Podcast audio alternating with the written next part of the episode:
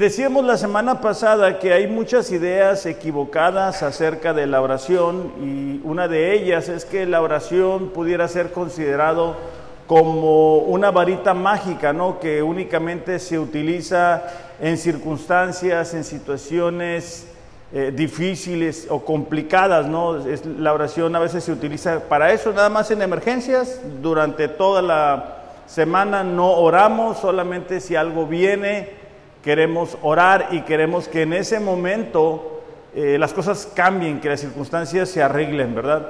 También otra idea equivocada es de que la oración es una estira y afloja y tenemos que convencer a Dios de que haga lo que nosotros queremos que haga. Otra idea equivocada que comentábamos la semana pasada es que se utiliza a veces equivocadamente como una penitencia, ¿no? Hiciste este pecado y entonces vas a tener que repetir esta oración y automáticamente el perdón de Dios va a venir. Pero eso también es una idea equivocada. Jesús les enseñó a los discípulos y a nosotros también cuál es la manera correcta de orar.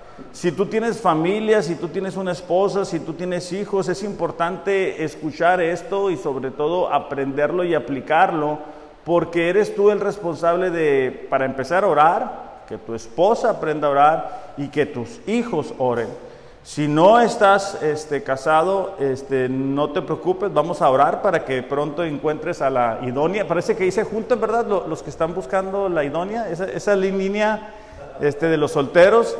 Este, pero bueno, vamos a, a, orar, ¿no? También por ellos, pero eh, el punto es de que ustedes aprendan a orar ahorita que pueden y ya cuando se casen, la oración sea parte vital de sus vidas, de sus matrimonios, para que así como Martín y Silvia duren 31 años, fíjate, 31 años, increíble. Qué bueno. Entonces Mateo 6.9 ha sido nuestro texto base y dice, ustedes pues cuando oren, ustedes pues oren, dice, de esta manera. Padre nuestro que estás en los cielos, santificado sea tu nombre. Hablábamos la semana pasada que el decir santificado sea tu nombre es venerar, es honrar el nombre de Dios, obedecerlo, ¿no? Es apartar a Dios este, y ponerlo en el primer lugar en nuestras vidas. Dice después, venga tu reino, y esto decíamos que el reino de Dios se cumple en, en el cielo y que es importante que se cumpla aquí en la tierra. Cuando la gente no conoce a Dios, pues no, no está bajo ese reino, ¿no? Al contrario, el enemigo los mueve en la dirección que él quiere. Pero también nosotros como creyentes hay veces que, que no, no, nos comportamos como ciudadanos del reino y estamos batallando con algunas áreas y por eso es que necesitamos decirle a Dios, ayúdanos, ¿no? Que tu reino se cumpla en mí y terminamos con la parte de hágase tu voluntad y decíamos que hay una voluntad de Dios para cada uno de nosotros y que es importante que nosotros estemos orando por ella porque hay veces que pedimos por cosas que no convienen. Y en el versículo 11 es donde vamos a estar el día de hoy, ¿no? Porque es importante eh, hablar de la segunda parte, por decirlo de alguna manera, en cuanto a la manera de orar por nuestras necesidades. En Mateo capítulo 6, versículo 11 dice, danos hoy el pan nuestro de cada día. Perdona nuestras deudas como también nosotros perdonamos, hemos perdonado a nuestros deudores y no nos dejes caer en tentación, sino líbranos del mal, dice, porque tuyo es el reino, el poder y la gloria para siempre. Amén. Porque si ustedes perdonan a los hombres sus transgresiones, también su Padre Celestial les perdonará a ustedes. Pero si no perdonan a los hombres, tampoco su Padre los perdonará a ustedes sus transgresiones. Yo recuerdo cuando leí la primera vez esta parte de danos el pan y los que me conocen saben que a mí me encanta el pan dulce. Y dije, mírate, hasta en la Biblia es. Y, es una idea equivocada en el sentido de que no únicamente se refiere a la comida, o sea, el pan representa la comida y hay veces que nosotros nos quedamos ahí. Pero el pan también simboliza todas las necesidades físicas que nosotros tenemos, o sea, el cuerpo, eh, poder tener una casa, poder tener eh, una esposa, poder tener hijos, un trabajo, un buen clima, tener paz, tener gobiernos este, que nos permitan vivir tranquilamente. Y algo que es importante notar aquí, y es lo que te voy a invitar a subrayar en tu Biblia, es que dice, danos el pan nuestro de cada día. Eh, estamos muy acostumbrados a guardar cosas, estamos muy acostumbrados a sentirnos bien cuando nuestro refrigerador está lleno, estamos a gusto cuando nuestra cuenta tiene cierta cantidad de dinero, ¿ok? Y, y no estoy hablando que es malo ahorrar, a lo que me refiero es de que hay veces que ponemos demasiado énfasis en la economía. Y Jesús nos está, bueno, les estaba diciendo a los discípulos y también a nosotros que debemos de pedir por cada día. De hecho, cuando Dios saca a su pueblo de Egipto, Él les daba el maná diario. Se recordarán que Dios les dice, ¿saben qué? Van a salir cada día y cada día va a haber maná. Y bueno, la naturaleza humana, ¿verdad? Dijeron, vamos a guardar por si mañana no hay, por si se acaba. Y eso se hizo gusanos, se, recuerdan la historia, ¿verdad? Haberlo leído en, Éxodo. Y bueno, e, eso ilustra muchas veces cómo somos como seres humanos. Queremos tener guardado, queremos que nos sobre. E, eso es lo que nos hace sentir tranquilos. Queremos trabajar de más, queremos tener esa tranquilidad puesta en las posesiones.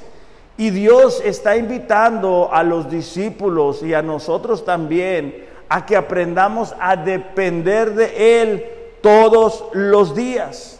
Todos los días reconocer, Señor, si hoy tengo salud es por ti. Si hoy tengo un trabajo es por ti. Si hoy tengo que comer, Señor, es por ti.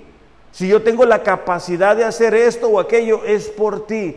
Porque la tendencia humana, la naturaleza misma, es que cuando nos empieza a ir bien, nos empezamos a olvidar de Dios. Cuando nos empieza a ir bien, dejamos de orar. ¿Te, has dado cuenta que cuando, cuando tenemos un pariente enfermo, cuando tenemos una situación extrema, sí tenemos tiempo para orar? Eh, pero, si todo se soluciona, entonces ya no tenemos tiempo para orar. Y el, orar así, el orar por el pan de cada día, nos va a llevar a depender más de Dios a reconocer cuánto le necesitamos. De hecho, en Deuteronomio capítulo 8, versículo 18, fíjate cómo lo dice. Pero acuérdate del Señor tu Dios, porque Él, dice, es el que te da el poder para hacer riquezas, a fin, dice, de confirmar tu pacto, el cual juró a tus padres, como en este día. Entonces, eh, en Deuteronomio Dios le habla a su pueblo y dice, acuérdate, acuérdate que si tú tienes la capacidad de hacer algo, este, es por Dios. Por eso es que es chocante cuando nosotros decimos que no vamos a la iglesia por trabajar. Me refiero yo cuando el horario no nos obliga, ¿verdad? Porque hay personas que yo entiendo que tienen un horario tienen que cumplir y se entiende. Pero hay gentes que quieren ir más allá y, quieren hacer esto y están ocupados y están tras la añadidura y no tras Dios y no hacen de Dios una prioridad. Entonces, el poder reconocer a través de nuestra oración todos los días, Señor, todo lo que tengo te pertenece, esta casa te pertenece. Y ahora, aquí estamos hablando de necesidades, porque Dios está comprometido con nuestras necesidades, no con más allá de lo que nosotros necesitamos, ¿verdad? Que lo hemos platicado en otras ocasiones. Si se puede adquirir más allá de las necesidades, está bien, pero que no sea nuestro enfoque eso, que no sea nuestro desgaste ese, porque a la larga nos va a costar más caro. Fíjate cómo lo dice Mateo capítulo 6, versículo 31, por favor. Dice, por tanto, no se preocupen diciendo ¿qué comeremos? ¿O qué beberemos?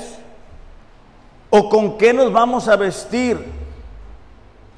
Pues los gentiles buscan, subraya la siguiente palabra, ansiosamente estas cosas. La gente que no conoce a Dios, la gente que no tiene una relación con Dios, anda buscando el dinero ansiosamente, con desesperación.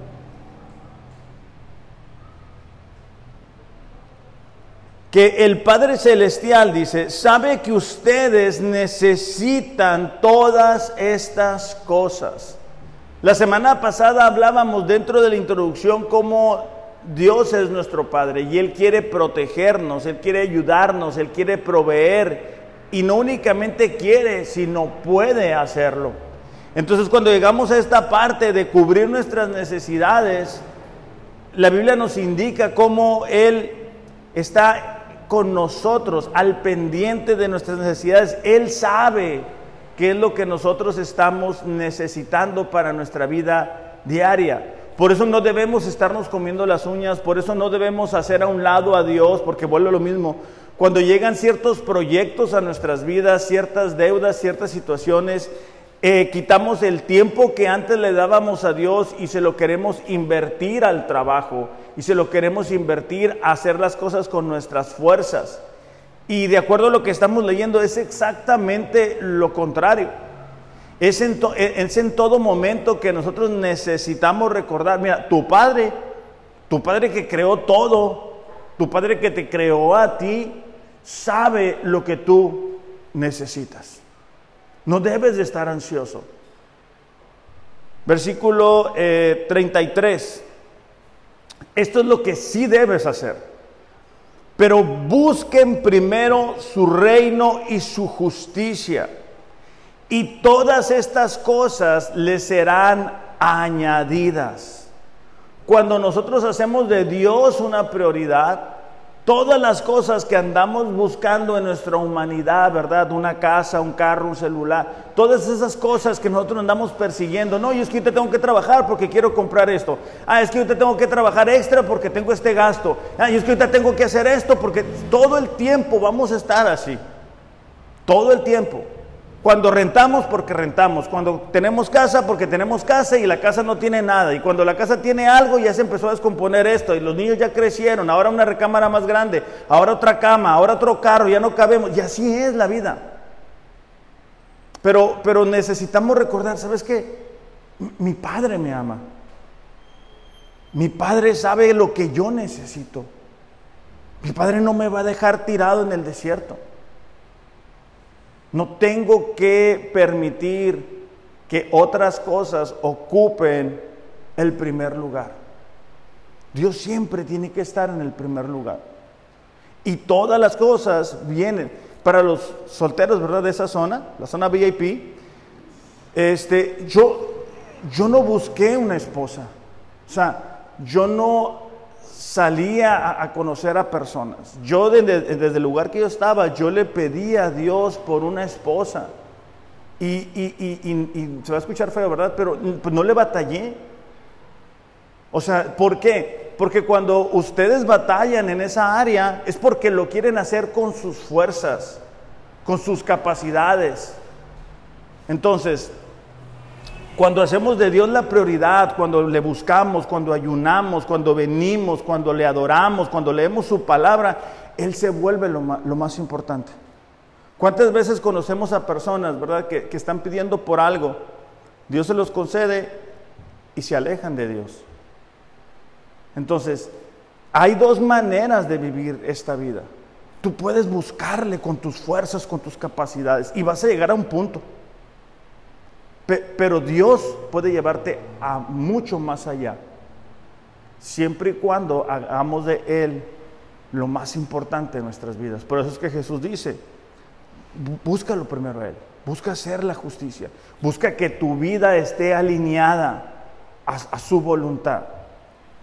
Dice el versículo 34, por tanto, dice, no se preocupen por el día de mañana nos encanta preocuparnos por el día de mañana. O sea, ya cobramos el día de hoy y ya estamos, y, si la próxima semana esto, y si aquello, y si se enferma el niño, y si aquello, y si no me alcanza. Y, Y no estoy hablando de que no debemos administrarnos, digo que no debe de robarnos la paz eso. No debe de robarnos la paz. Si debemos de administrar, sí. Claro que sí, debemos de proyectar, sí. Pero que eso no nos robe la paz, sino estar tranquilos. Dice, no se preocupen por el día de mañana. ¿Por qué? Porque el que proveyó para el, ti el día de hoy y el día de ayer, y hace una semana, y hace un año, y hace cinco años, es el mismo Dios. Ahorita Carlos nos decía, Jesucristo es el mismo ayer, hoy y por siempre. Es el mismo que va a proveer para mañana. O sea, los recursos celestiales son ilimitados. Pero nuestra falta de comprensión de esta verdad nos lleva a andar ansiosos, nos lleva a querer todo el tiempo hacer más. Y no se trata de eso. Por eso es que algunas personas dicen, no, es que yo antes para Dios y yo hacía para Dios y yo compartía de mi fe y ahora ya no. Y entonces, ¿y qué estás haciendo? O sea, ahorita es un mal ejemplo porque tenemos mucho calor, ¿verdad? Pero vamos a suponer que, estamos en una fogata, ¿no? Y, no quiero que suene así como algo herético, pero vamos a suponer que, la presencia de Dios es, como ese, ese, fuego, ¿no? Y, está haciendo frío. Y nos acercamos ahí. Se nos quita el frío por automático, ¿verdad? Es igual con la presencia de Dios. O sea, si, tú quieres salir de, ese conformismo espiritual, tienes que acercarte a Dios, tienes que orar, tienes que leer la Biblia, pero para que eso suceda, tú tienes que aprender a orar. Y, no decir, no, pues trabajo ocho horas, no voy a trabajar 14 horas porque entonces voy a tener más dinero. Sí, pero, pero la Biblia dice, ¿verdad?, que en vano trabajan en la casa si Jehová no edifica esa casa. O sea, tú puedes hacer mucho humanamente, pero si Dios no va contigo, eso no te va a alcanzar, no te va a rendir. Dice, por tanto, no se preocupen por el día de mañana, porque el día de mañana, dice, se cuidará de sí mismo. Bástenle a cada día sus propios problemas. O sea, no es necesario, ¿verdad? Porque a veces decimos, ¿y, cómo le voy a hacer con esto? ¿Y, cómo le voy a hacer cuando crezcan? ¿Y cómo le voy a... ¿Y, cómo? Pues no, sabemos. Este, nosotros estamos cumpliendo este, dos años que estamos en la casa, su casa. Este, y si tú me preguntas cómo le hacemos para pagarla, no sé. No sé. Digo, no, no es que no sea administrado, trato de hacer esfuerzo.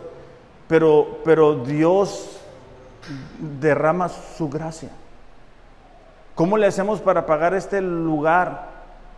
que nos está más grande, ¿verdad? Nuestras necesidades. Pues Dios, ¿ok? Cuando hacemos de Dios lo más importante, Él trae su bendición. Fíjate la, experiencia del salmista en el Salmo 37, versículo 25. Es, una persona que, escribe este salmo que no está hablando teóricamente, está hablando por experiencia. Dice, yo fui joven y ya soy viejo. Y no he visto, dice, al justo desamparado, ni a su descendencia mendigando pan. ¿Qué es lo que está diciendo el salmista? Dice, ok, yo, he vivido lo suficiente como para darme cuenta cómo Dios provee para los suyos. Y nosotros también creemos, creo, digo, que, hemos visto cómo Dios provee para los que le pertenecen. Entonces no deberíamos de estar preocupados, sino deberíamos decir, Señor, dame el pan, el pan de hoy, lo, lo, que tú sabes que yo necesito. Fíjate cómo lo dice Proverbios 30, versículo 8 y 9. Proverbios 30, versículo 8 y 9. Dice, aleja de mí la mentira y las palabras engañosas. Esta es la, parte más, lo que más aplica para nosotros. Dice, no me des pobreza ni riqueza. Dame a comer mi porción de pan, porción diaria. No sea, dice, que me sacie y te niegue y diga, ¿quién es el Señor? O que sea menesteroso y robe y profane el nombre de mi Dios. Entonces, el, escritor de Proverbios dice, ok, ni mucho, ni tampoco, tan poquito. Señor, dame lo que tú sabes que yo necesito. Porque puede ser que pierda el piso. ¿Cuántos conocemos a personas, verdad? Que, pierden el piso por, por una buena economía. O sea, eh, aquí en la tierra va a estar de pasada. Este calor que tienen ahorita, de pasada nada más. Las necesidades que a veces que quisiéramos tener y que no logramos alcanzarlas por algo. Dios sabe por qué a veces no permite que tengamos ciertas cosas. Hemos orado para que venga gente a la iglesia. Bueno, Dios sabe por qué. Dios conoce nuestros corazones, Dios conoce los propósitos. Fíjate cómo lo dice Deuteronomio capítulo 8, versículo 2. Dice, te vas a acordar, bueno, te acordarás, dice, de todo el camino por donde el Señor tu Dios te ha traído por el desierto durante estos 40 años. Deuteronomio 8, 2. Dice, ¿para qué? O sea, ¿para qué Dios lleva a su pueblo por el desierto? Porque era necesario transitar por ahí. O sea, Dios no era capaz de simplemente aparecerlos en la tierra prometida. Claro, Dios puede hacer lo que Él quiere. Pero hay un propósito. Acuérdate, nuestro Dios es un Dios de plan y de propósito. Dios tiene un propósito para ti, sí, pero para alcanzarlo también diseña un plan, que es lo que a veces a nosotros nos cuesta trabajo entender. Que dice, para humillarte, probándote, a saber de perdón, a fin de saber lo que había en tu corazón, si guardarías o no sus mandamientos. Ahora, aquí la pregunta es, ¿Dios necesitaba eso? ¿Dios necesitaba ver cómo iba a reaccionar el pueblo?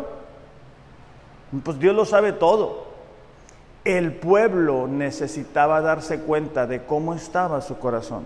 Porque volvemos a lo mismo. Muchas veces decimos, Señor, te adoramos, Señor, lo que tú me pidas, cuenta conmigo, envíame a mí. Y Dios te pide algo y, y, no estamos tan seguros de quererlo entregar. Dios dice, ¿verdad? A ver, entrégame tu santidad, entrégame tu cuerpo, entrégame tus ojos, entrégame tus manos, entrégame cada una de las áreas de tu vida. Y entonces ahí es donde realmente nos damos cuenta que hay en nuestro corazón. Porque hay personas, ¿verdad?, que tienen ahí en el corazón un pecado y no lo quieren entregar, no lo quieren rendir. Hay personas que están en, su corazón, se ha gestado una falta de compromiso impresionante, es una frialdad y no lo quieren entregar. Entonces, Dios dice, ok, yo, yo, yo te llevé por ahí, pero yo te llevé no únicamente para que sufrieras, no, porque a veces que nosotros decimos, ay Señor, pero ¿por qué por aquí? Yo no quería, yo, más fácil, mira que esta persona no está sufriendo, no está batallando. Sí, pero es que tú no sabes ni para dónde va esa persona. Versículo 3 dice, Él te humilló y te dejó tener hambre. Y te alimentó con el maná que tú no conocías, ni tus padres habían conocido para hacerte entender. Fíjate esta parte, hacerte entender que el hombre no solo vive de pan. ¿Ok? Dios dice, ok, yo te humillé, tú tuviste hambre y yo traje recursos que tú no conocías. Y esa es la parte que a veces se nos hace difícil, ¿verdad? Porque nosotros pensamos cómo es que Dios nos tiene que contestar la oración. Y entonces como las cosas no funcionan en el orden que nosotros tenemos pensado, nos desesperamos porque nuestra perspectiva, y, sobre todo si ustedes son como yo que no miro muy bien, ¿verdad? Es muy limitada. Pero Dios dice, ok, yo, yo puedo traer recursos de donde tú no tienes idea. Ya me perdí. Ah, ok. Versículo 4 dice, tu ropa dice, no se gastó ni se hinchó tu pie durante estos 40 años. O sea, en esos 40 años no había mercados. No había mercados. No había, eh, así como ahora que vamos, ¿verdad?, a los, a los, a los lugares y, la leche en, los aparadores y, las fresas y la nieve y ya nos está dando hambre, ¿no? Y todo eso. E, era la plena confianza en que Dios iba a hacer algo milagroso. ¿Pero qué? Todos los días. Ahora la pregunta para nosotros es esa. ¿Estamos confiando en que Dios va a proveer para nosotros todos los días? ¿O estás queriéndolo hacer en tu fuerza, en tu capacidad? ah, quiero, tengo que trabajar más y tengo que, y, quiero, quiero ser claro en este sentido, es muy bueno trabajar. Y habrá momentos en los que tenemos que trabajar un poco más, claro que sí, pero no al punto que nos impida cumplir con nuestros compromisos con Dios. No al punto de decir, bueno, yo no estoy leyendo la Biblia porque tengo que trabajar. No, yo no estoy orando porque pues tengo que trabajar. No, yo no estoy yendo a los grupos porque pues tengo que trabajar. Alguien tiene que trabajar en la casa. Y ese soy yo. No funciona así. No debe de funcionar así como creyentes. Tenemos que decir, Señor, yo voy a confiar en que tú vas a proveer. Y vuelvo a lo mismo. No es únicamente eso, o sea, es para cada una de las necesidades que nosotros vamos a tener. De hecho, en 2 de Corintios capítulo 12, versículo 10 dice, "El que suministra semilla al sembrador y pan para su alimento, dice. Suplirá y multiplicará la siembra de ustedes y aumentará la cosecha de su justicia.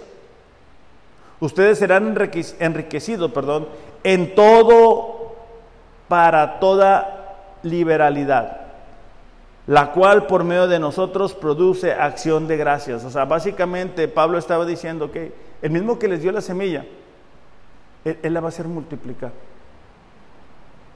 es el mismo Dios. Siguiente parte de la oración.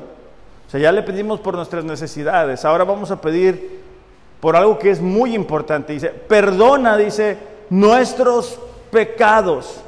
Mateo 6, 12 dice, perdónanos nuestras deudas como también nosotros hemos perdonado a nuestros deudores.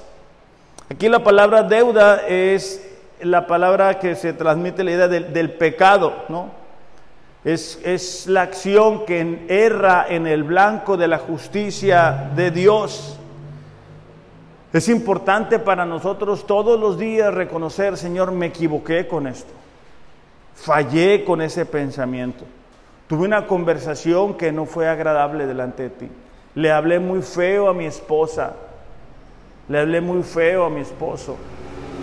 Perdí la paciencia con esta persona. Tuve mal pensamiento cuando miré a esa chica. Miré esto que no debe haber visto. E, el enemigo busca por todas las formas normalizar el pecado. Por eso es que ahora en las plataformas no, es difícil encontrar este, una película o una serie que no tenga pecado en la trama. Ya uno no se puede sentar a ver la televisión con la familia, con los hijos, porque no sabes en qué momento va a salir algo. En nuestra vida eso tiene un impacto, porque ya de repente miramos que el pecado es tan común que lo comenzamos a practicar y ya no nos sentimos tan mal. O sea, antes decíamos una mentira y ay, nos sentíamos, sentíamos raro. O mirábamos algo y ay, me equivoqué. Uy, falté al grupo y ay, me sentía mal. Ay, no fui a hacer esto, híjole, no oré, híjole, no estaba orando, tengo que cambiar. Pero el, enemigo busca, ¿verdad? Que se nos haga fácil, que se nos haga común. Ahí por, por mi casa hay un alto que es común que nadie hace. Entonces todavía tú lo haces y te andan chocando porque la gente no lo hace. Que e, en la vida espiritual es importante reconocer que cuando nosotros pecamos, nuestro problema no es únicamente con la gente a nuestro alrededor. Nuestro problema es con Dios. O sea, cuando, cuando, cuando tú tratas mal a alguien, cuando tú eres grosero con alguien, y a lo mejor ese alguien no es cristiano, entonces, ah, nadie se dio cuenta. Nadie de la iglesia me vio. El pastor no me vio. Sí, pero yo no soy nadie. O sea, Dios es el que te ve. Ah, estoy viendo esto en la televisión y, nadie me vio, ¿verdad? En lo oscuro, en el teléfono. Pues es que el problema no es con la gente únicamente. El problema es con Dios. O sea, por eso es que José, cuando, cuando la esposa de Potifar, ¿verdad? Quería tener relaciones con él, él dice, ¿cómo haría yo ese daño hacia mi Dios? Entonces, es importante ser conscientes del el daño que produce el pecado y no normalizarlo. Esta semana, ya tengo varias semanas, pero esta semana en particular, miré a una persona que es cristiana, pero últimamente ha comenzado a publicar en sus redes cosas que no son de cristianos. Y fui paciente, ¿verdad? Los que me conocen saben que a mí eso me, inquieta, ¿no? Pero ya esta semana ya no aguanté porque puso una, una publicación del Bad Bunnies, ¿no? Algo así, de la canción de esa, ¿no? Y yo ya, ya, ya no aguanté y le puse. Oye, le digo, o sea que ya escuchas ese tipo de música, le digo, o sea, ¿qué onda? O sea, ¿qué pasa? O sea, ya se nos hace normal cuando es terrible su letra. Y, no debe de ser así para nosotros. Por eso es que debemos decir, Señor, a ver, e, estoy aquí. Vamos a ir recapitulando, ¿ok? La semana pasada dijimos que Él es nuestro Padre. O sea, Él nos ama. Él nos va a proveer, nos va a proteger, nos va a ayudar. Dijimos, ¿verdad? Esa parte es importante. Hemos dicho que queremos que nuestra vida se alinee a su voluntad, resumiendo los tres primeros puntos. Señor, damos, dame para, las necesidades que tú sabes que yo tengo. vamos bien. Pero no podemos brincarnos esta parte. Dios no nos va a condenar. Estando en Cristo ya no hay condenación, dice la palabra. Pero el pecado hace una separación entre nosotros y Dios. El pecado va a buscar desviarte, cansarte y esclavizarte. Entonces, cuando no lo confesamos a Dios, esa, esa cuerda que el pecado nos está dando vuelta sigue ejerciendo presión sobre nosotros. Y por eso es que no logramos avanzar. Proverbios 28, 13, fíjate cómo lo dice. El que encubre sus pecados no prosperará. Pero el que los confiesa y los abandona hallará misericordia. Fíjate la, parte que es importante. Es el que los confiesa, pero también es el que los abandona. O sea, porque imagínate que yo diga, Señor, perdóname porque no he hecho esto. Perdóname porque soy muy grosero, soy, bueno, soy muy mentiroso, Señor. Y luego salgo de ahí y a lo que salgo es a decir, mentiras. Entonces, tiene que haber, hay una diferencia entre arrepentimiento y remordimiento. Te, voy a dar un ejemplo. Tú vas manejando, pasas un alto, te para la patrulla. Ahí, ahí, ahí sentimos casi siempre remordimiento. ¿Por qué? Porque te dieron una multa. Espero que reciban la multa, ¿verdad? te dieron la multa, ya sabes que son 500 mil pesos y por eso tú te sientes mal. Eso es remordimiento. Diferente fuera que el policía te indicara, mira, tú puedes provocar un accidente, puedes atropellar a una familia. Y dices tú, sabes que no lo había pensado así. Y cambia tu manera de pensar. Eso es arrepentimiento. Pedro, cuando negó a Jesús, tuvo arrepentimiento. Judas tuvo remordimiento.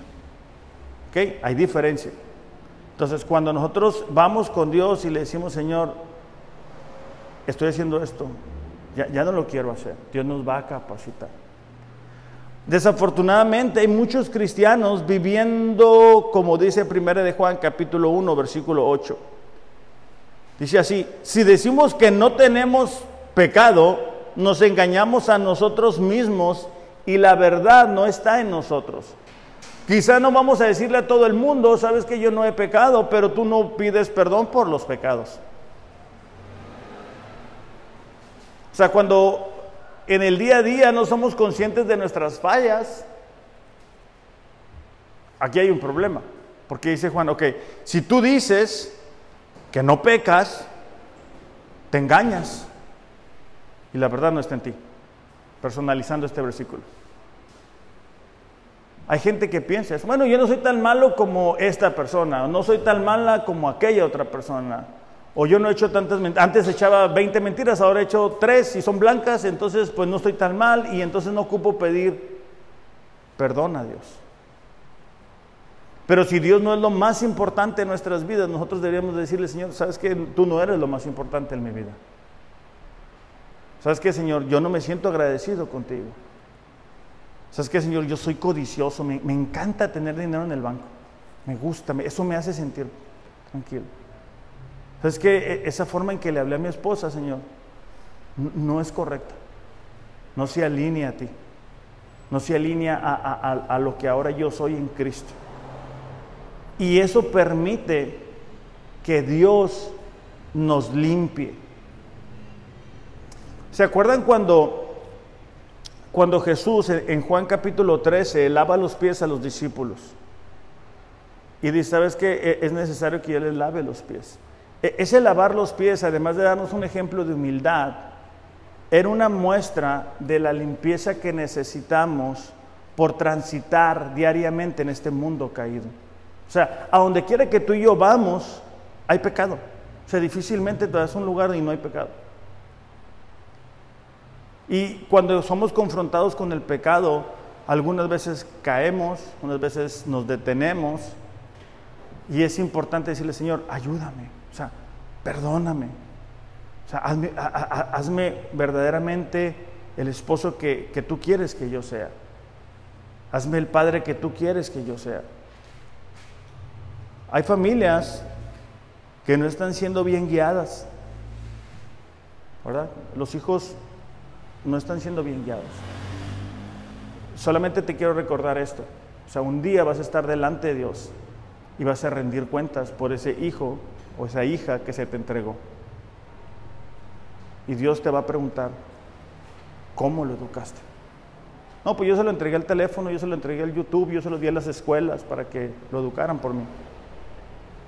Claro, nosotros no somos el Espíritu Santo para forzar a nadie pero sí tenemos la autoridad que Dios nos ha entregado para guiarles por el buen camino. Entonces, y hay una condicionante aquí, porque dice, bueno, perdónanos como nosotros perdonamos a los que nos ofenden. Y ahí entra la otra parte que es importante, porque mientras estemos aquí, gente nos va a lastimar, gente nos va a herir, gente nos va a quedar mal. Y hay de dos opciones. O mantenemos el rencor y la amargura en nuestro corazón o lo dejamos ir. Lo entregamos a Dios. No nos detenemos con eso. Es impresionante el número de personas que viven amargados. O sea, cosas que les pasaron hace dos años, tres años, cuatro años, cinco años, y tú platicas con ellos y te lo vuelven a sacar porque no han sanado lo que hay en el corazón. Mientras estemos aquí, mira, eso va a pasar. A José lo vendieron los hermanos. De Moisés, que sacó al pueblo de Israel, ¿verdad? Se la pasaron criticando, murmurándolo. A Jesucristo lo resucitaron, lo, crucificaron, perdón. O sea, a Pablo lo aprediaron, a los apóstoles. ¿verdad? Entonces, mientras estemos aquí, gente nos va a lastimar. Y tenemos que aprender a decir, Señor, ¿sabes qué? Eso está en tus manos. Es que, Señor, yo lo entrego a ti. Y eso evita que nuestro corazón se amargue. Y la gente a nuestro alrededor también. Y por último, dice, no nos dejes caer en tentación, sino líbranos del mal, dice. Y esto es importante también orarlo, sobre todo antes de salir de casa. Porque no sabemos qué va a suceder al salir de las cuatro paredes de nuestra casa. Tenemos que decirle, Señor, ayúdame. O sea, no permitas que yo caiga en la tentación. No permitas que ofenda tu nombre. No permitas que yo caiga en alguna forma de pecado. No permitas, ¿verdad?, que mis ojos se vayan por donde no se deben de ir. Jesús oró por sus, por sus discípulos en Juan capítulo 17, versículo 15, y lo dijo así, no te ruego, dice, que los saques del mundo, sino que los guardes del maligno. Acuérdate de esto, nosotros tenemos un, enemigo, es el diablo. ¿Ok? Él sabe cómo hacer caer a los cristianos. Él tiene estrategias, él se eh, disfraza de, luz. Pero también tenemos el problema de nuestra carne, que entre más la alimentamos, más, más fuerte se va haciendo. Y también tenemos personas a nuestro alrededor que en muchas ocasiones no nos ayudan. ¿Te acuerdas cuando Job pierde todo? Y viene la esposa y le dice, ¿sabes qué? Pues muérete. ¿Se imaginan? Tenemos que decirle, Señor, ayúdame a no caer en la tentación del desánimo. O sea, ayúdame a no caer en cualquier forma de pecado. Ayúdame a no ofender quien tú eres. Ariel, ¿puedes pasar, por favor? Ayúdame a aprovechar bien el tiempo. O sea, que yo no caiga en la tentación. ¿Sabes? Ahorita el, el mayor problema para la gente es la falta de tiempo. Y para todos el día tiene 24 horas. Pero a veces que se pierde mucho tiempo en el, en el, en el teléfono. En cosas que no tienen sentido. Hay que, hay que utilizarlo como herramienta. No dejar que el enemigo lo use para desviarnos o confundirnos o cansarnos. Entonces, iglesia, acuérdense, Dios es nuestro Padre, Él quiere suplir para cada una de las necesidades que tenemos. Necesitamos pedirle que nos perdone todos los días, porque todos los días vamos a fallar, todos los días vamos a, equivocarnos. Y también tenemos que decirle, Señor, ayúdame, ayúdame porque, porque yo sé que en esta área, Señor, yo, yo soy débil. Yo sé que, no sé, con mis ojos peco fácilmente, Señor. Ayúdame, pon un guarda en mis ojos. Señor, yo soy este, muy codicioso, o sea, ayúdame a, no estar todo el tiempo enfocado o pensando acerca del dinero y cómo le hago. y esas son tentaciones que el enemigo va a poner a nuestro caminar. O sea, el enemigo va a buscar traer a ti pensamientos como, mira, no sirve para nada que vayas a la iglesia, estás igual, no cambias, no tiene caso. No, no, está, no está sucediendo nada. Te hubieras quedado en la casa. ¿Qué estás haciendo aquí? No vayas, quédate aquí. Y, todo eso, todo eso son ataques que el enemigo puede lanzar. Pero todo eso es mentira. Son, como los, los, trucos de magia que nosotros a veces miramos y, parece que está sucediendo algo, pero realmente está sucediendo algo diferente. Que el enemigo es especialista en hacer eso.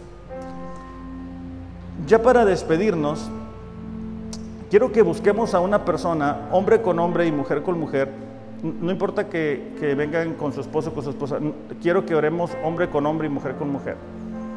Y, vamos a orar unos por otros por las diferentes necesidades que tenemos. Nos, ponemos de pie y vamos a orar unos por otros. Y, y, quiero pedirte en el nombre de Dios que seas sincero y que seas sincera. O sea, no ores por, ah, no, pues ahí por lo que usted quiera, hermano. No, no, no, no, no. ¿Sabes qué? ¿Sabes qué? Estoy batallando con esto, estoy sufriendo con esta situación Eh, Mariel, no dejen a... ah, ahí está. Entonces, por, situaciones difíciles, situaciones que a lo mejor a ti te están superando y que necesitas que, Dios te pueda ayudar. Voy, voy a dejar un, un, espacio para que, para que puedan orar unos por otros.